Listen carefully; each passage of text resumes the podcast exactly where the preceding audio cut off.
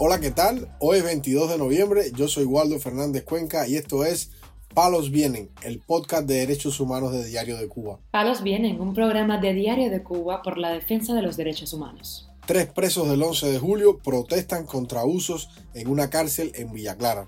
El preso del 11 de julio, Ángel Serrano Hernández, recibe una golpiza en la prisión habanera de Combinado del Este.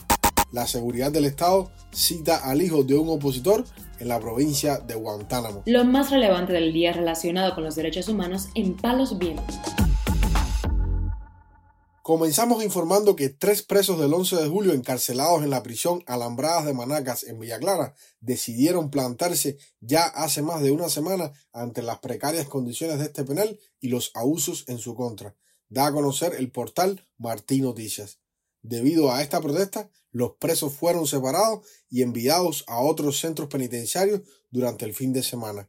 Pero los tres se mantienen en la protesta, según confirmó el reportero Guillermo del Sol a Martín Noticias. El caso de Iván Hernández Sosa fue trasladado hacia la prisión de jóvenes El PRE aquí en Santa Clara. En el caso de Carlos Michel Morales fue trasladado hacia eh, la prisión régimen especial también de Guamajal, hombres.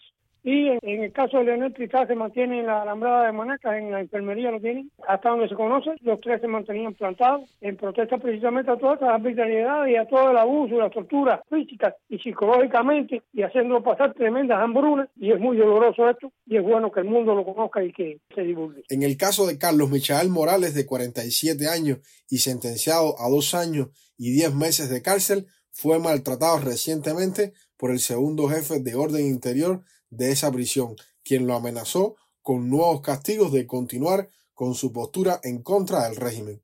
Leonel Tristá García fue sentenciado a ocho años, mientras que Iván Hernández Sosa a cuatro, por la participación de ambos en las protestas del 11 de julio. Estos presos políticos reclaman su condición de opositores al régimen y reafirman que salieron a manifestarse ese día para pedir cambios políticos en el país. Los tres se niegan a la rehabilitación ideológica a la que los carceleros fuerzan a los reos en los centros penitenciarios en Cuba. Esos son tres presos que se mantienen verticales completamente. O sea, ellos asumen que están presos por pedir libertad y no se retratan de ellos ni han negociado. Por eso que ni han ido a una tarea de confianza ni han recibido un régimen de mínima, están en régimen especial. Todos estos presos que están verticales, la ayuda no está llegando y tienen familia, tienen niños chiquitos, están pasando mil necesidades. Informamos además que el preso político Ángel Serrano Hernández, de 56 años de edad, recibió una golpiza en la prisión combinado del Este en La Habana después que pidiera con insistencia recibir atención médica y los guardias no le hacían el menor caso. Informa este martes en su perfil de, de Instagram José Díaz Silva, presidente del movimiento de opositores por una nueva república. Ángel Serrano es miembro de esta organización opositora y está preso por participar en las manifestaciones del día 12 de julio en el barrio habanero de La Guinera.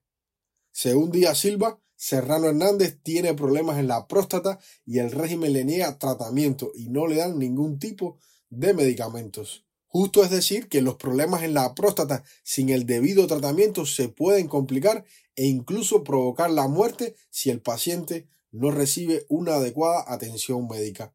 Este opositor también padece de artritis y los dolores que tiene son muy fuertes y tampoco le han atendido ese padecimiento en la prisión. Serrano fue condenado a 14 años de privación de libertad y en otras ocasiones en este año ha exigido atención médica que constantemente le es negada por los guardias y jefes de esa prisión habanera. Palos. Para finalizar, informamos que la seguridad del Estado decidió citar para este martes en la mañana al joven de 18 años Joannis Beltrán Chacón, hijo del opositor Joanny Beltrán Gamboa, ambos residentes en la provincia de Guantánamo. Informa en su perfil de Facebook el activista Marcel Valdés.